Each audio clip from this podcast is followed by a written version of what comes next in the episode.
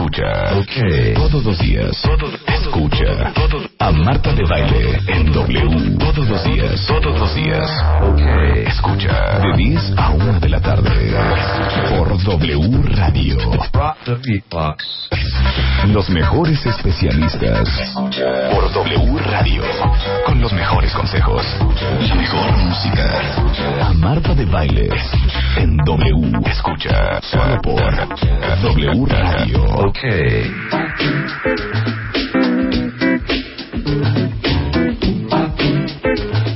Hijo, a mí me parece muy fuerte estar hablando de esto a estas horas de la mañana, hija.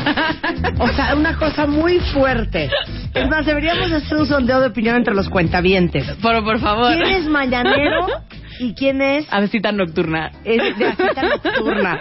Alessia Divari es in the house, que es sexóloga, terapeuta. Y el tema, pues, es sexoso. El tema Pero en la mañana... No, no se antoja, ¿Qué- Marta. ¿De qué dependerá eso, eh? ¿Qué tiene que ver con los ciclos eh, como biológicos. Sí hay una, hay como, eh, como se llaman biorritmos. Tiene que ver con, con a qué hora tenemos mucha más energía. Y eso depende. eh, Tienes toda la razón, es una cuestión de energía. Sí, sí. No, o sea, vemos quienes, por ejemplo, cuando la gente cuando ubique en su hora creativa, Sí. ¿no? ese es como el mejor momento, ese es tu mejor momento, es como donde tu pico de energía está Eso más está alto. increíble, hija. Nadie nos había dicho eso. O sea, tienes que cooperar cuando sea tu hora más creativa. Claro, ahí es cuando estás mucho más prendida o prendidos, cuando tienes más ganas, es cuando que estás como más abierta, más lúcida. 11, 12 de la sí, noche. yo también. Es- o sea, Sí. ¿me entiendes? Entonces a mí 6 de la mañana, bueno, es que no hay posibilidad. No, yo me estoy durmiendo, a mí sí, la gañosa, me estoy jeteando. A ver, cuenta bien, ¿cuál es su hora más creativa? Diana, ¿cuál es tu hora más creativa? ¿Mañana o noche? ¿Noche? Noche. Luz, ¿mañana o noche? Ay, dice que ella es distinto. Indistinto. No, yo sí nochecita, yo soy avecita nocturna. Sí. Sí, claro.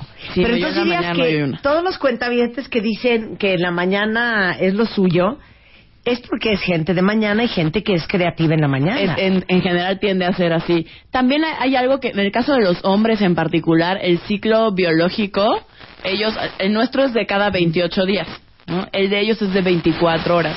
En la mañana, por eso las erecciones matutinas. En la mañana eh, es cuando el ciclo está el pico de testosterona en general tiende a estar más alto. Ajá. Y entonces también por eso el mañanero, a la gran mayoría de los hombres, eh, se sienten como muy dispuestos, a diferencia de muchas mujeres.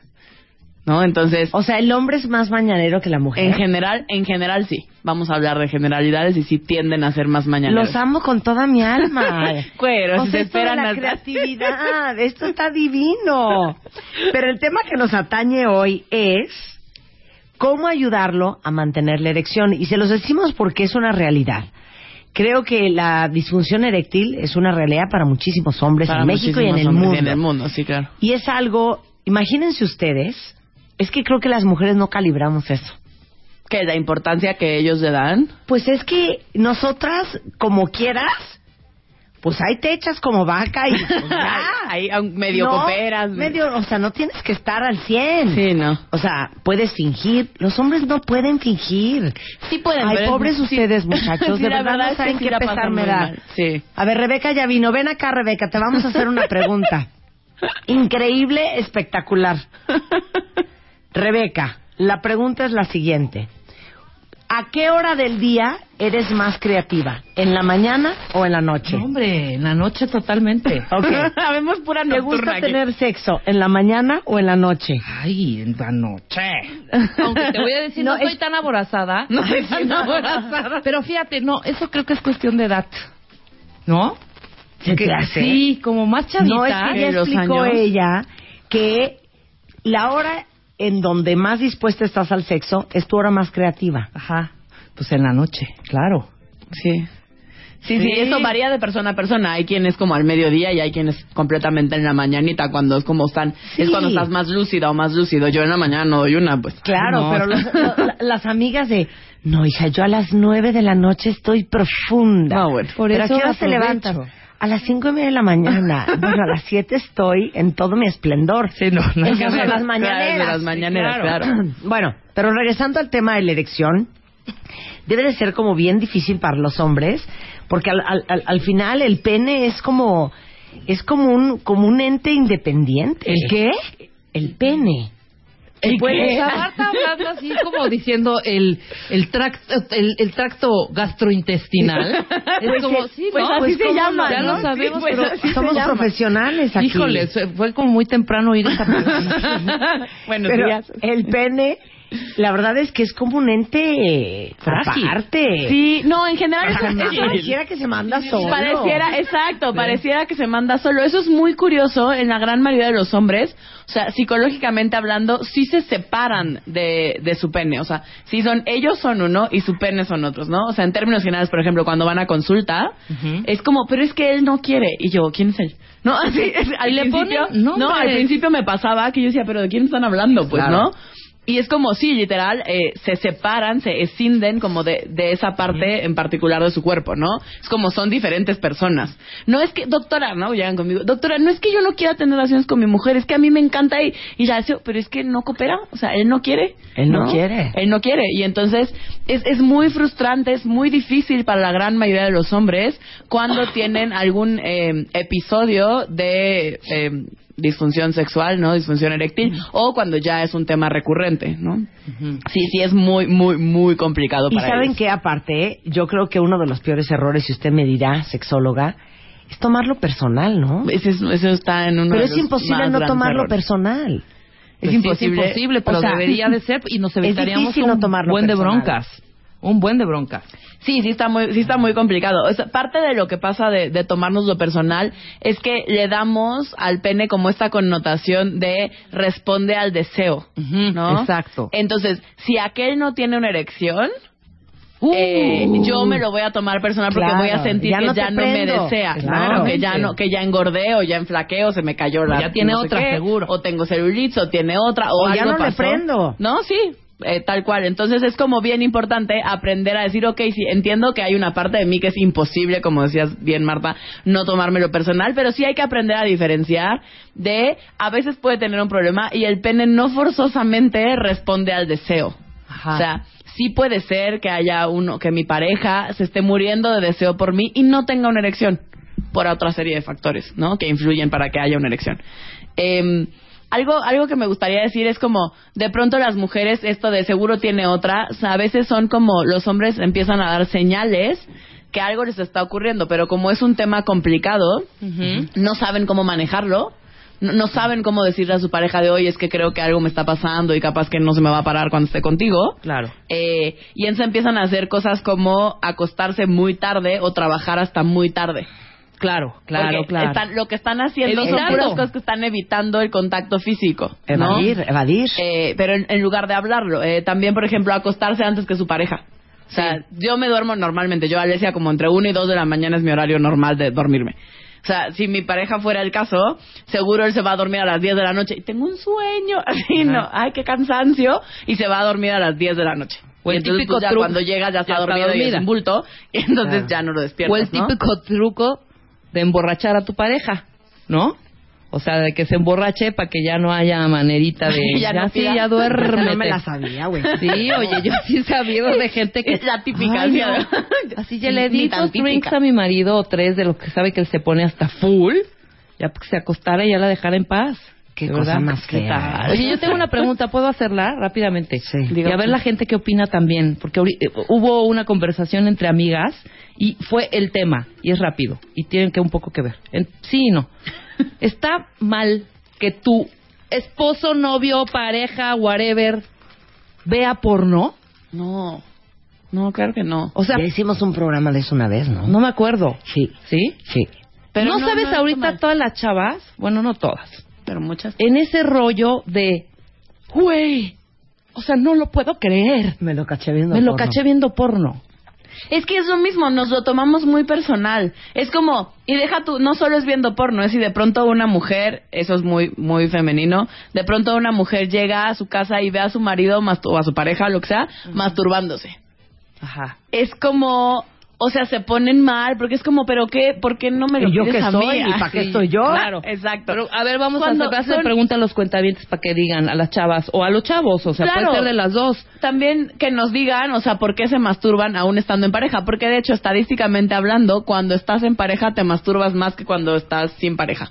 Ah, ¿De sí. veras? Sí, porque mayor deseo, Tienes, claro. eh, o sea, como sexo llama sexo, ¿no? Claro, Mientras más más lo haces, más mi- lo haces. ganas te dan. Entonces Fantasías, estás como fantaseas. más, como más ganoso o ganosa. Y entonces, y la masturbación es algo que es bien diferente a tener relaciones sexuales con alguien, a estar con una persona. O sea, cuando me masturbo no tengo que pensar en nadie, me puedo dedicar a mí, no tengo que esperar a nadie. Pero hagamos una la mesa. diferencia es que conoces gente.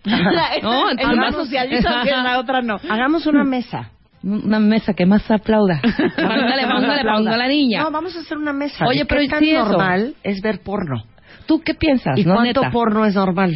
¿Y hasta dónde? Exacto, ¿Qué tanto? también. Está ¿Hasta bueno, dónde? sí. ¿Tú qué piensas? No soy fan. ¿No? No. A mí no me molesta en absoluto, A mí ¿eh? tampoco. Y digo, es más, hasta me da como morbo también. Como morbo, sí, y hasta así personas. de, güey, o sea, se va a aprender. O sea, ¿sabes? O sea, ¿qué tiene? Por eso vamos ¿cuál a discutirlo un día. Nada más ahorita rápido. ¿Por Sí. qué no me late? ¿Por qué? Ahí vas. pues que mejor me ve a mí, ¿no? Sí, güey, pero ¿cuál es el...? Debe de haber un punto ahí tan ególatramente eh, este, ¿Serán definitorio. celos? ¿Serán celos? Yo creo que sí. Podría Por eso por hay ahí, que hacer una mesa de discusión. Sí, podría de- ser. Sería un gran Creo que es tema. por ¿eh? ahí. Bueno. Órale, me, me late. Pero hablando de estadísticas, fíjense bien, ahorita que estamos hablando de qué importante es que las mujeres sepan ayudar a los hombres a mantener la erección. Uno de cada diez hombres en el mundo sufre disfunción eréctil. Váyanse para atrás, ¿eh? Tuiteame esto, Diana. 20 millones de hombres en el mundo consumen Viagra. Viagra. Y que- Solo creo que se quedó corta. Ahora, ve- vean qué triste. Solamente tres de cada diez hombres que tienen disfunción eréctil buscan atención médica profesional.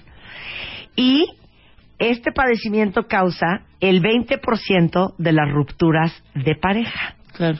Porque no se habla. El problema ni siquiera es el problema en sí mismo, es que la gente no hablamos de eso. Pero fíjense qué cañón. Bueno, aquí hay un- una luz al final de este túnel negro. 80% de los casos están relacionados con causas físicas. Sí, sí. No es un Por eso en términos mental. generales no es un término, no, no es un término, no es un, vamos a llamarle padecimiento, eh, no es una situación eh, que en términos generales tenga que ver con la otra persona. Psicoemocional. No, sí tiene mucho que ver con lo psicoemocional, pero no hacia el otro, sino hacia mí mismo. Hay algo que se llama ansiedad al desempeño, que la gran mayoría de los hombres, o sea, si bien viene acompañada de una parte fisiológica, también hay una parte emocional que tiene que ver con esta ansiedad al desempeño. Hoy por hoy, a los hombres se les exige mucho. Ellos tienen que ser, antes, antes era como las mujeres, pues no, dis- o sea, no teníamos que disfrutar, no era parte como de importante plan. ser mujer, ¿no? Claro. Hoy por hoy es parte importante de ser mujeres aprender a disfrutar de los orgasmos. Y ahora los hombres no solo me tienen que dar un orgasmo, ahora resulta que somos multiorgásmicas, entonces me tienen que dar multiorgasmos. Es, es responsabilidad de ellos mi placer, ¿no? Claro. Ahora, las reacciones más comunes de las mujeres y que son un error. Las reacciones más comunes. Estas, cuando mi pareja de pronto no me, no me está buscando o me deja de buscar o se hace guaje y no quiere nada, las mujeres nos ponemos como sexualmente más agresivas. O sea, como más busconas, pero busconas como en el sentido más rudo de la palabra. ¿no? Hambrientas. Como exacto, Hambreadas. como hambriadas. Sí, sí, así, como, como niña somalí, pues. O sea, como de verdad, como no he visto comida en mucho tiempo y entonces me voy a aborazar sobre algo, en este caso sobre mi pareja, y esa actitud en términos generales no les ayuda, los espanta. ¿No? Porque ya no es una cosa como de deseo, de querer, y entonces te coqueteo, y entonces quieres conmigo y quiero contigo. De es como, quiero, me- quiero, dame, quiero, dame, quiero, quiero, me dame, tienes que cumplir. hija, y voy. Exacto, ¿no? O sea, si me presionas, no puedo. Exacto, la obligación, la obligatoriedad no sirve. O sea, los hombres, de hecho, ya se sienten presionados. Ponernos en esa actitud los hace sentir 100 veces más presionados y menos funciona. Entonces dame la actitud correcta. la actitud correcta sería como, primero buscarlo, o sea, buscarlo como su- suavemente es desde una caricia, un beso, eh, un mensajito jocoso, ¿no? O sea, como nota y notar su reacción. Porque si sí está como, bueno, voy a poner entre comillas, huyendo de mí, es probable que algo le esté pasando y no está sabiendo cómo comunicármelo. Entonces también Claro. se vale preguntar, se vale o decir, oye, a ver, yo te he estado, sin reclamo, simplemente preguntando, y yo te he estado buscando, te he estado así, a mí te me antojas, yo sí quiero contigo, yo sí tengo ganas, y siento que del otro lado no es igual, te, está, te pasa algo, te puedo apoyar de alguna manera, ¿no? Claro. O sea, se trata como de abrir el espacio eh, para que mi pareja se pueda sentir en confianza de platicarme lo que sea que le esté sucediendo. Y ahorita profundi- profundizamos de cómo se aborda el tema. Va. A ver, segunda típica actitud. eh, hacernos responsables del problema, ¿no? Es que es por mi culpa, él no tiene una erección porque desde, de verdad, desde yo no le doy los alimentos que necesita para estar sano y fuerte, eh, hasta eh, no me arreglo lo suficiente. eh, o no soy buena en la no cama. soy buena en la cama. Ya no le gusto. Ya no le gusto, ¿no? Todas estas que tienen que ver con yo hacerme cargo del 100% del problema. Si bien cuando estamos en pareja, los terapeutas de pareja decimos que siempre hay un 50 y 50 de corresponsabilidad, tienes un 50, nunca el 100% del problema es tuyo. Claro, pero a ver, en, en, en tu experiencia como sexóloga y terapeuta, si has tenido pacientes con eh, disfunciones eréctiles en el consultorio, ¿y qué porcentaje de ellos te dicen que lo que pasa es que su chava ya no les gusta? En mi experiencia de, no sé, bueno, ¿cuánto puede ser? Yo creo que ni el 10%. O sea, en realidad sí es muy, muy bajo lo que tiene que ver estrictamente con el deseo hacia la pareja. Ok. ¿no? En términos generales tiene que ver con mil cosas más. Ante, por ejemplo, hubo un caso, eh, tenía- hace poco tenía una pareja eh, donde mm, de pronto él de buenas a primeras ya no podía, no, ya no podía tener erecciones y no entendían qué les pasaba. Bueno, llegaron conmigo, estuvimos trabajando y nos dimos cuenta que lo que le pasaba es que a raíz de que empezó su síntoma, yo decía, algo pasó porque esto se llama eh, disfunción eréctil situacional, ¿no? Porque siempre había funcionado normalmente y de pronto, de un tiempo para acá, ya no funcionaba, ¿no? Entonces, algo pasó ahí. Entonces, buscándole, lo que pasó es que decidieron tener hijos. Eh, y él estaba, tenía mucho miedo de ser papá, pero no se había dado cuenta.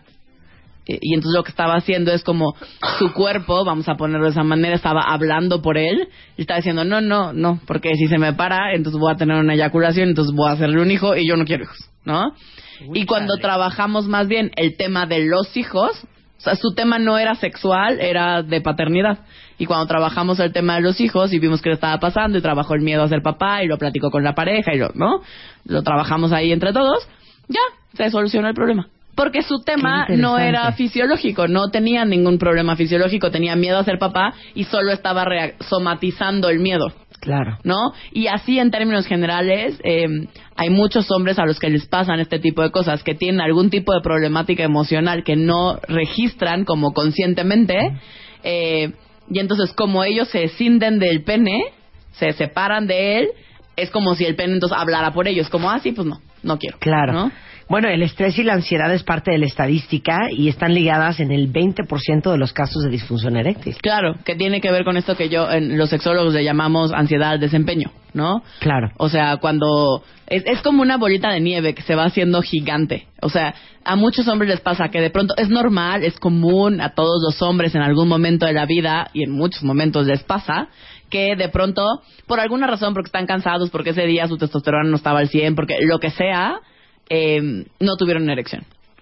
Pero entonces lo que pasa es que se quedan como con el shock de "Ah, no se me paró. Y entonces la siguiente vez que lo van a intentar ya están con Ya la están al cabeza pendiente. al pendiente, de, no se me va a parar, no se me va a parar. Y entonces, claro, se vuelve crónica de una muerte anunciada. Y entonces no se les para, ¿no? Y entonces así la tercera vez. Y entonces eso cada vez genera más ansiedad, más ansiedad, más ansiedad. Y lo que pasa con la ansiedad es que eh, enciende el sistema simpático del cuerpo, ¿no? El sistema simpático es el de sobrevivencia. Eh, cuando es como si el cuerpo se pusiera en focos, así todo rojo, de sobrevivir, sobrevivir, sobrevivir, nos están atacando. si el cuerpo tiene que decidir entre huir o tener una erección, Va a optar por la huida, ¿no? Claro. Eh, eso que pasa en las películas de acción de los están matando y balazos y corren por su vida y bla, bla, y luego tienen un rapidín de ensueño, eso en la vida real, en términos generales, no sucede.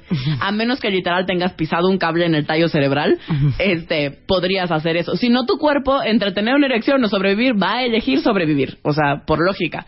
Eh, entonces, eso es lo que pasa con la ansiedad. Esos, esos son los sistemas de alerta que dispara. Por eso Ok. los hombres no pueden tener una erección. Ok, segunda reacción más común de las mujeres en la falta de erección. resentidas y rechazadas. Sí, esa es muy clásica, ¿no? Se ponen, nos ponemos como, como en esta actitud de, de rechazo, de, de así como de resentimiento social hacia el hombre. Eh, como es que ya no me tocas y ya no te gusto, pero como en este resentimiento feito que agarramos hacia ellos. Claro. Y entonces lo que Está pasa sentida, está sentida. pero entonces lo que pasa es que se las cobramos, ¿no? O sea, lo que pasa con esa actitud es que le decimos, no, no hay problema, ¿no? No pasa nada. Pero luego es como, te pide algo, es como, no, pues no sé, pues no quiero, ¿no? No se me da la gana, este, no puedo. Eh, Empiezas como a, a pasarle la factura con intereses eh, por otras partes, ¿no? Claro. Porque la cosa es cobrarle el mal rato que estás sintiendo que te está haciendo pasar, ¿no? Cuando en términos generales volvemos a insistir, no es personal. Claro. Y por último, el problema físicamente son ellas. Exacto, que tiene que ver mucho con desde si estoy más gorda, más flaca, este, se me cayó el pecho, tengo celulitis, este, tengo los pies grandes, no me he hecho pedicure, yo qué sé, ¿no? O sea, infinidad de cosas a nivel físico por las cuales podemos sentir que a mi pareja ya no le soy atractiva o no le resulto tan atractiva como antes. Ok, regresando del corte, neta, ¿cómo se maneja cuando a tu pareja no se le para? ¿Y cómo le pueden ayudar? ¿Cómo se aborda el tema? ¿Cómo lo van a conversar? Todo eso regresando con la sexóloga Alessia Divari, que es arroba Sexóloga Divari. en Twitter. Hacemos un corte y regresamos. Llama a Marta de Baile. Llama a Marta de Baile. Llama a Marta de Baile. Llama a Marta de Baile. Llama a Marta de Llama a Marta de Baile. Llama a Marta de Baile. Llama a Marta de Baile. 5166-8900. Llama a Marta de Baile. Y 01800-718-1414. Llama a Marta de Baile. Marta de Baile en W. Escribe a Marta de Baile. Escribe radio arroba martadebaile.com radio arroba martadebaile.com Escribe solo por W Radio. Estamos de regreso en W Radio platicando con Alessia Divari. Alessia es, es sexóloga y estamos hablando de específicamente cómo ayudar a tu pareja con los temas de erección. ¿Por qué? Porque al final, increíblemente, eh, es el- la causa del 20% de las rupturas de pareja, afecta a 77.5% de los hombres mayores de 75, pero también casi al 10% de los jóvenes entre 20 y 29 años. Lo triste es que solamente el 33% de los hombres afectados buscan atención médica profesional y allá afuera hay 20 millones de hombres que consumen Viagra. Ah, sí, qué cosas. Bueno, ¿cómo le ayudas? ¿Cómo le ayudas? Paso uno, ¿se habla o no se habla del tema? Y si se habla, ¿cómo se habla? Paso uno se habla del tema, o sea, es son, si no son estos como elefantes blancos que están entre tú y tu pareja gigantescos que todo el mundo sabe que existen pero nadie quiere hablar de ellos, Claro. ¿no? Entonces es importantísimo agarrar al toro por los cuernos y sí entrarle al tema con todo el miedo, la angustia, la pena, la vergüenza, etcétera que es toda. Ok, ¿no? ¿cómo se lo dirías tú, Rebeca? Hijo, pues yo creo que este tipo de temas sí son como directos. Sí con mucho eh, cuidado y con respeto. cariño, claro, pero como directo. O sea, sí hablaría... eso, ¿cómo se lo pues dirías? así, pues en realidad tienes algún problema, mi amor, o algo así. Porque siento que cada vez que eh, eh, empiezo a, a medio coquetear o intentar hacer algo contigo, pues huyes. Entonces quiero platicar contigo realmente a ver si hay algo que te molesta, que te inquieta, o quizá es algo físico, estás estresado, a ver qué onda. O sea, sí entraría directo, no me andaría por las ramas. Ok, yo nunca diría la palabra problema. ¿No? No, no, le diría... pues, ¿Qué pasó, chiquito? O, le- o igual si hay algún problema contigo o conmigo. No, no, Sí, igual no. soy yo, igual, soy yo, yo. me encanto, No, igual. le diría, ¿qué pasó? No, pues no sé. ¿no? Entonces yo le diría... Pues yo sí sé. No, le diría, güey, cero te agobies, es súper normal. Y te va a decir, ¿qué? No. ¿De qué me hablas? No, hija. O Ay, sea, no, tú ya asumiendo. dice, ¿De qué? ¿De qué me hablas? Por eso, pero tú ya Pues es normal que a veces no se te pare, no pasa nada, ¿eh? Ven, pásame el control de la... Vamos a ver y una ya. peli. Y después, ya, la segunda vez, le diría, Güey, ¿qué te estará pasando? No, hija, sí, ya es como después de tres veces, hija. O Por sea, eso, yo me también la primera no le diría, estresado. ¿qué pasó? ¿Hay algún problema? La primera no. Sí, no, la primera Si no. ya es algo recurrente, sí ya entras como directo. Yo le daría paz. Le diría, cero te agobies. Ujú. Me late que estás súper estresado y súper agobiado. ¿Por qué no vamos a ver a Alesia Divac? Y ya, claro, y ya, y exacto. ya. ¿Cuánto Y ya. es normal? Jamás empezaría de, ¿que ya no te gustó? Si no, yo tampoco ¿Acaso ya te aburriste de mí? No, ese es un mal, muy mal inicio. O, sea, de veras te digo algo, qué agua fiesta, ¿eh? O sea, qué manera de destruir todo. Hija, ya te veo, sí, pero hay- ya hay te veo la tantas segunda mujeres- vez a ti, Marta. Hay No, tantas cero. mujeres que sí hacen eso último que dijiste, que esos, ¿Qué? pues, los, no, por favor, no lo hagan. Como esto de que hago a fiesta, o sea, para eso me gustabas, o sea, ¿te cae que ya, eso fue todo? No, Sí bueno, hay mujeres, o sea, no. sí, sí hay muchas. No, o, mano, o es yo- clasiquísimo. ¿Así vas a estar? Sí, claro. no, esas cosas no. Pero no dinos juega cuánto es normal. eso. O sea, una vez, bueno. Dos.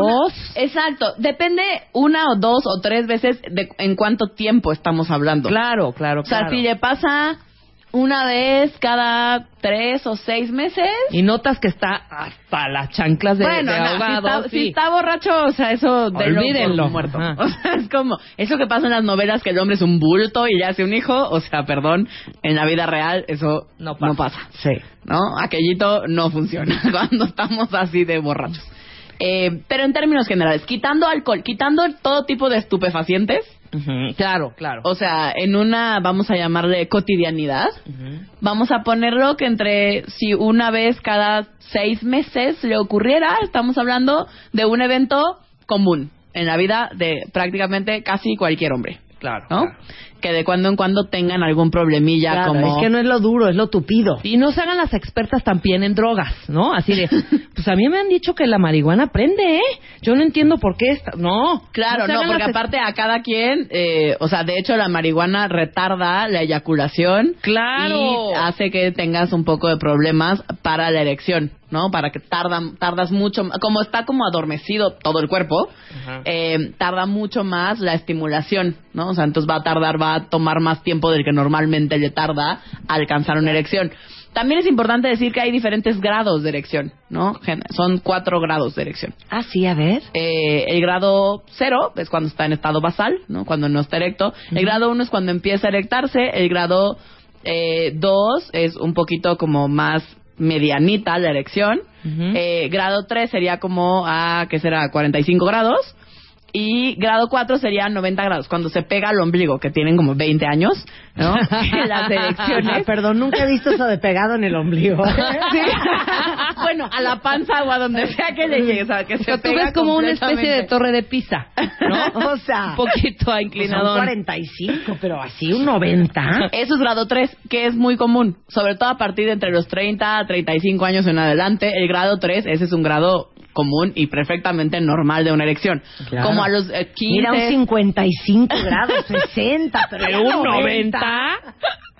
Sí, sí existe, ¿no? Ese sería el grado 4. Y también tiene que ver con la firmeza, con la dureza de la erección. A veces está erecto, pero no está tan firme. Pero guango. Ajá, pero está como más suavecito.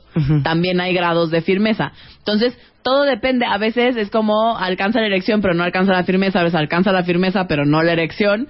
Entonces, es como con lo que te acomode y te sientas a gusto. Tampoco hay una como ley así que diga. Claro, tiene que, estar Ahora. 100% Exacto. duro para que esté sintiendo placer. Exacto. También Ahora es un sí, mito. ¿Qué haces si él no quiere aceptar que sí hay un problema?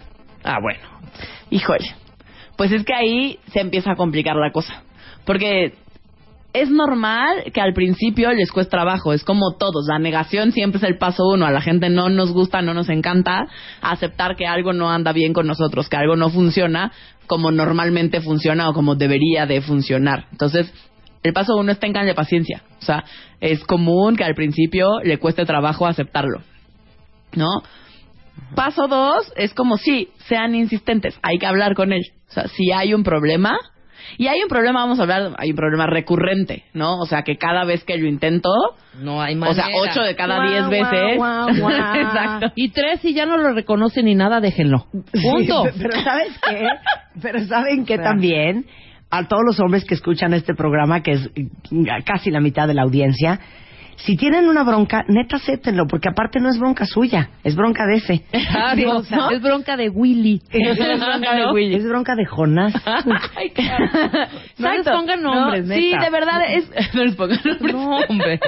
Habríamos que, que nuestros cuentavientes nos digan cómo se llaman. Sí, es muy veo. divertido escuchar los nombres que les ponen. Willy, Oye, pero Pancho, entonces, pero Jonás. entonces sí, sí es un tema que se tiene que hablar, porque aparte ustedes se la van a pasar muy mal. Claro, no, es un tema, es un tema bien importante de platicar. Si eres hombre es bien importante que tú sabes cuáles son tus erecciones normales, ¿no? Cada hombre conoce su cuerpo y sabe como cuál es ese grado, esa firmeza que para ellos está bien y se sienten a gusto. Eh, no, no tiene que ser tampoco la más firme ni la más alta, es con la que tú te sientas a gusto. Y, y este, ¿cómo se llama? Entonces es bien importante para eso eh, también tener esta comunicación en pareja, ¿no? O sea, sí atreverte a platicarlo con tu pareja, decirle cómo te estás sintiendo, qué te está pasando y sí buscar ayuda profesional, ¿no? Porque no es algo que se quite solo, Claro. ¿no? O sea, Puede ser hasta un problema de salud.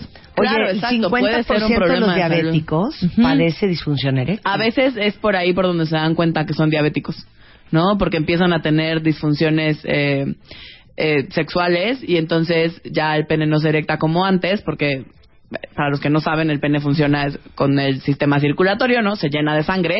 Eh, cuando eres diabético a veces no tienes una vasodilatación correcta, o sea, los vasos no se llenan de sangre como se deberían de llenar y entonces tienes problemas de erección. De hecho, ahorita les tuiteo la liga de un programa que hicimos con un cardiólogo sobre lo que tiene, la relación que tiene que ver la disfunción eréctil con problemas del corazón. del corazón, Claro, claro, sí, porque tiene que ver con cómo bombea la sangre, etcétera, ¿no? Entonces sí es bien importante. eh, cuando dejas de tener erecciones matutinas, por ejemplo, es una de las preguntas clásicas que hacemos todos los urólogos, los sexólogos, todos aquellos que nos dedicamos a esta rama. eh, porque las erecciones matutinas son la parte como más fisiológica del asunto. En las, en las erecciones matutinas no influye el deseo. No es que los hombres todos los días les amanece con un deseo que se quieren dar, o sea, a lo que sea que se mueva. Eh, tiene que ver con que en, a lo largo de la noche tienen aproximadamente entre 7 y 11 erecciones. Eh, porque es la forma en la que el cuerpo está bombeando la sangre y haciendo que todo funcione correctamente. ¿No? Es, la manera que tiene el cuerpo como de estar de estarse este checando que todo funcione en orden. Cuando las erecciones matutinas, eh, dependiendo de la edad, eh, a veces ya no son diarias, conforme vas avanzando en edad, dejan de ser diarias, pero sí hay erecciones matutinas. Es importante que cheques cuando esto deja de ocurrir, si es momento de visitar a un especialista, porque algo fisiológicamente, sobre todo, es muy probable que te esté ocurriendo, ¿no? Cuando tus erecciones matutinas son igual que siempre, eh, es importante revisar qué te está pasando emocionalmente, porque probablemente no sea fisiológico tu caso, sino que responde a alguna otra cosa de factor emocional, ¿no?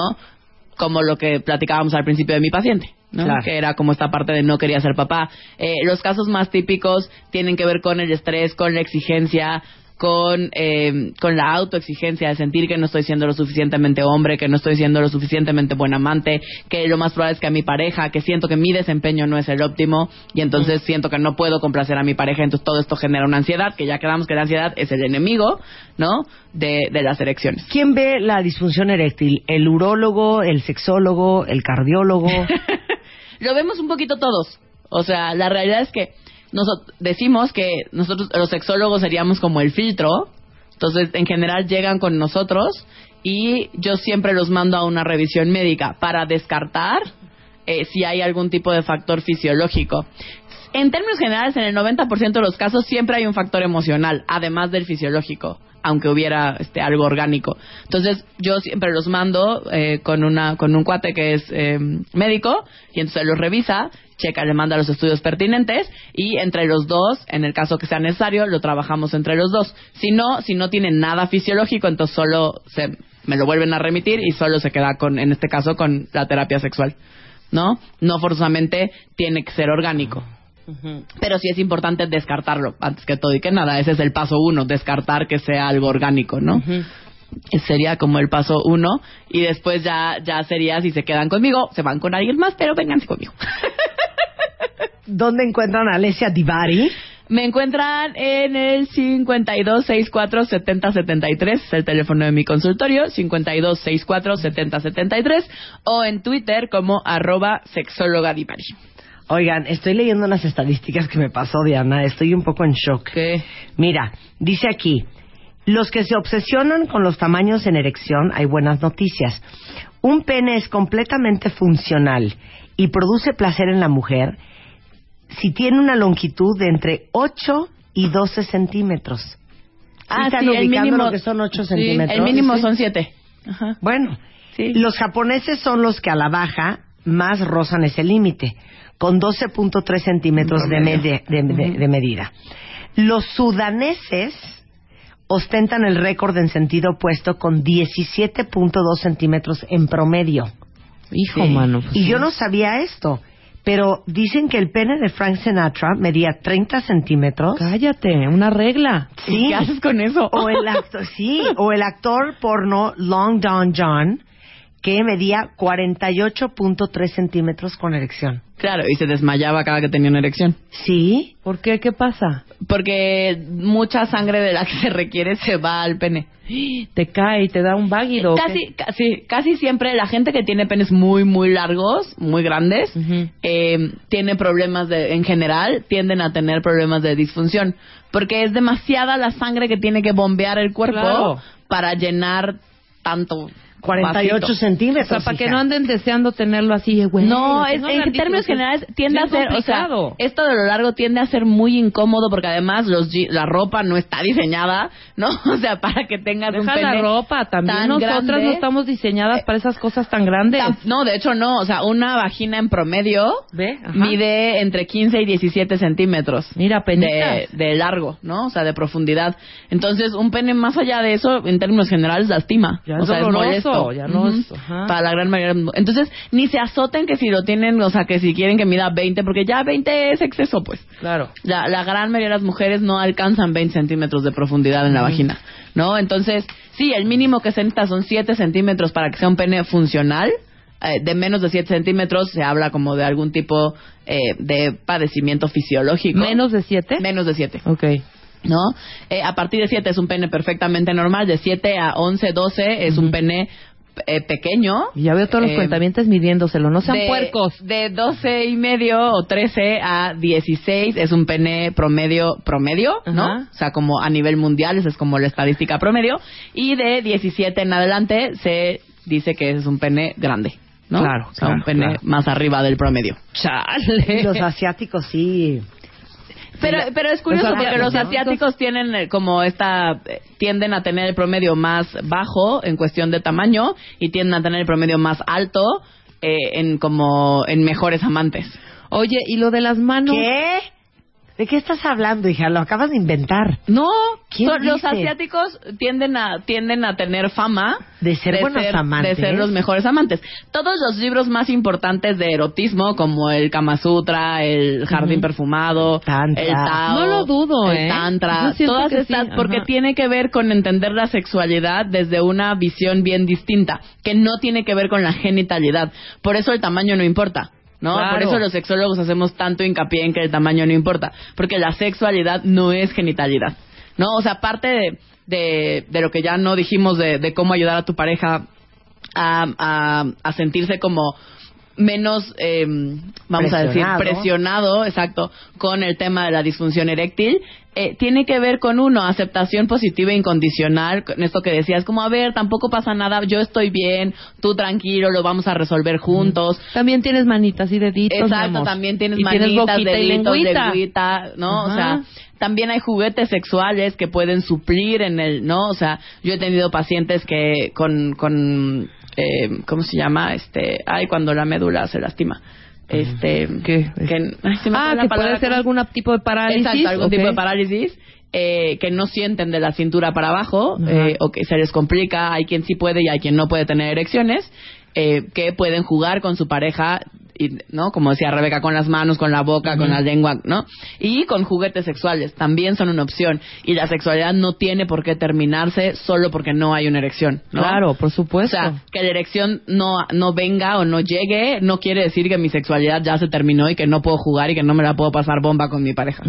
¿No? Tiene que ver con cambiar el chip y con reestructurar mi visión de la sexualidad, de lo que para mí significa el erotismo, de lo que para mí significa estar con alguien y compartirme con alguien sexualmente hablando. Claro. Oye, pero eso de las manos sí es un mito, ¿verdad? Que de acuerdo al tamaño de la mano. De acuerdo al tamaño de la mano Sí, y de la mito. media forma. Es un mito, el tamaño de la mano, del pie, de la nariz, todo eso es un mito. No, no hay una regla básica que diga. Pero yo sí he notado un poco, sí me ha... o- igual es casualidad. Que veo igual manitas regordetas y Ah, igualito. O veo, o veo manos largas, dedos largos y sí, ¿Y sí? sí ha coincidido. No, no en mi experiencia, ¿No? no. En tuya, tuya, Marta. En tu corta experiencia. Yo ¿No? creo que es proporcional al. Yo, yo creo que tiene que ver más. No sé. Con la estatura y la delgadez. No, fíjate que no. Tampoco. No. No, No, ¿sabes qué mal. pasa? No. Hay algo, O sea, el justo- alto flaco no es Nada, no. No, ¿sabes qué pasa? Justo ahora que mencionas el tema, es bien interesante que eh, muchos hombres altos eh, se sienten como cohibidos con el tamaño de su pene, porque visualmente hablando Ajá. se ven pequeños. Aunque tengan un pene promedio o Claro. un poco arriba del promedio, es como si mido 1,98 y mi pene mide 16 centímetros, que sería como en el Ideal, estándar claro. grande, se le vería pequeño. Claro, es. Porque ópticamente, o sea, visualmente, se, pues no, para que se viera, eh, digamos, de acuerdo al tamaño de esa persona, Ajá. tendría que medir 20 centímetros, 25 centímetros, ¿no? Sí, claro, Eh, claro, claro. Entonces, de verdad, sí hay algo que tiene que ver con la óptica, con la, con la parte visual, que no se vayan con eso. Eh, no, no tiene que estar proporcionado al tamaño que tengo, ¿no? Claro. Si soy muy gordito, tiendo a tener pubis gordito y bueno, tiendo a tener panza y entonces el pene se esconde como abajo del pubis. Claro, no quiere decir que lo tenga chiquito, no quiere decir que que, está lo tenga perdido ahí. chiquito, está escondido. Si tengo mucho vello púbico, se esconde y entonces tampoco se ve tan grande como está, o sea, no se ve del tamaño que está. Eh, si soy muy alto o soy muy chaparrito, o sea, igual y soy muy chaparrito y tengo un pene promedio y se me ve enorme, dado mi estatura, ¿no? Claro. Porque tiene que ver con cómo Pero se me de ve. veras el alto flaco no. No. Bueno, igual a ¿de ti te ha de tocado, veras? también ¿En porque digo que son coincidencias. Igual te ha tocado a ti un alto guapo, perdón, alto, un alto flaco y guapo, Y guapo. que lo tenga una proporción padre, pero no es Padre. Padre. Una proporción, Proporción padre. Claro, pero sí ha coi- yo, o sea, bueno, ten- he sabido también que son altos flacos y unas cositas ahí. A ver, ¿cuál es tu opinión, Diana? Yo, yo estaba escuchando. Padre, dice. Es una cosa Yo- yo- bonita, pues. Yo, yo también no sé qué tiene que ver, porque yo he conocido altos flacos y que son terriblemente Sí, de decepcionantes. mua, mua, mua. Y chaparritos muy bien dotados. Entonces, yo no sé qué te. No, es que no, no, no, no tiene nada que ver con lo físico. Sí. Lo que sí, lo que sí estadísticamente hablando se ha notado que tiende a hacer es que, por ejemplo, cuando están en estado basal, o sea, cuando están Sí. normales, pues, eh, si son muy chiquitos, tienden a crecer hasta tres veces su tamaño. Exacto. O sea, no se dejen llevar por cómo se Exacto. ven en Cuando estado está cuando están plácidos, cuando están tranquilos. Eh, lo que sí se ha notado es que cuando son muy pequeñitos en estado basal tienden a crecer hasta tres veces su tamaño. Y cuando ya son grandecitos en estado No basal, crecen mucho. no crecen mucho, Exacto. crecen cuando mucho al doble. Exacto. No, eso sí, eso sí es como regla en O sea, en general. estado basal no vayan a hacer la grosería de... ¿Y con eso quieres jugar? Sí, exacto. No, y tienen que preparar, Sí, tienen no que preparar el, no el- tienen que preparar el horno también, o sea, no sean aborazadas. No ya empezando el primer besito ya quieran ahí, hay que ir preparando. Hay que ir viendo ahí, a ver, vamos a ir preparando el hornito para que después ya ¡uh! Que luego se dejen ir. Sí, claro. ¡Qué horror! Yo de veras les pido una disculpa. Esto ha sido una barbaridad.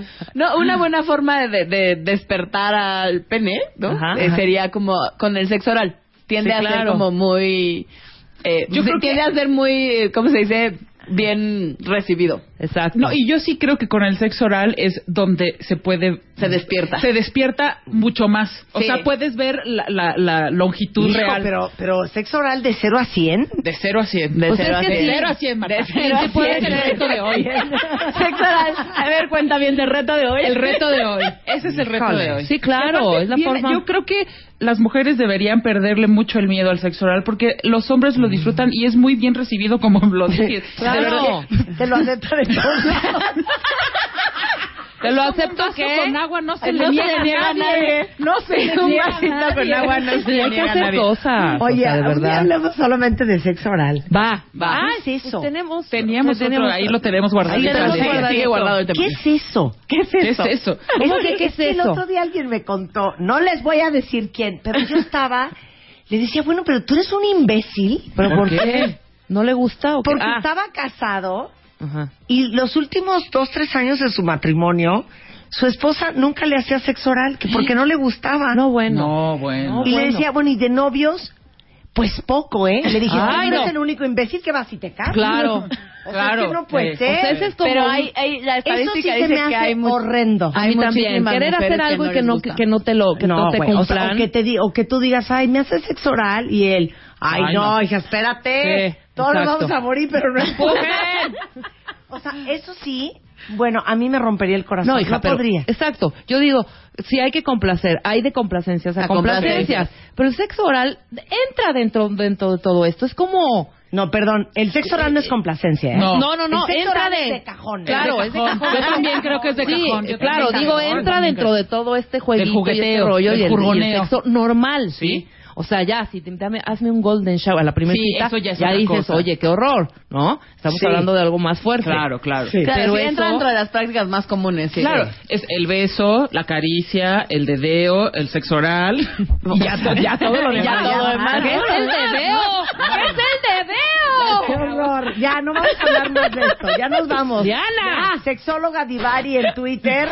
Y ahí está la información en Bebemundo, porque ella es columnista de Bebemundo. Pero esto está en Marta de Y Baile. en martadebaile.com también está la información. Gracias, Alessia. Al contrario, gracias. a Y qué asco, ¿eh? Tuitea a Marta de Baile. Arroba Marta de Baile. Tuitea. Tuitea. Arroba Marta de Baile. Tuitea. Solo por W Radio.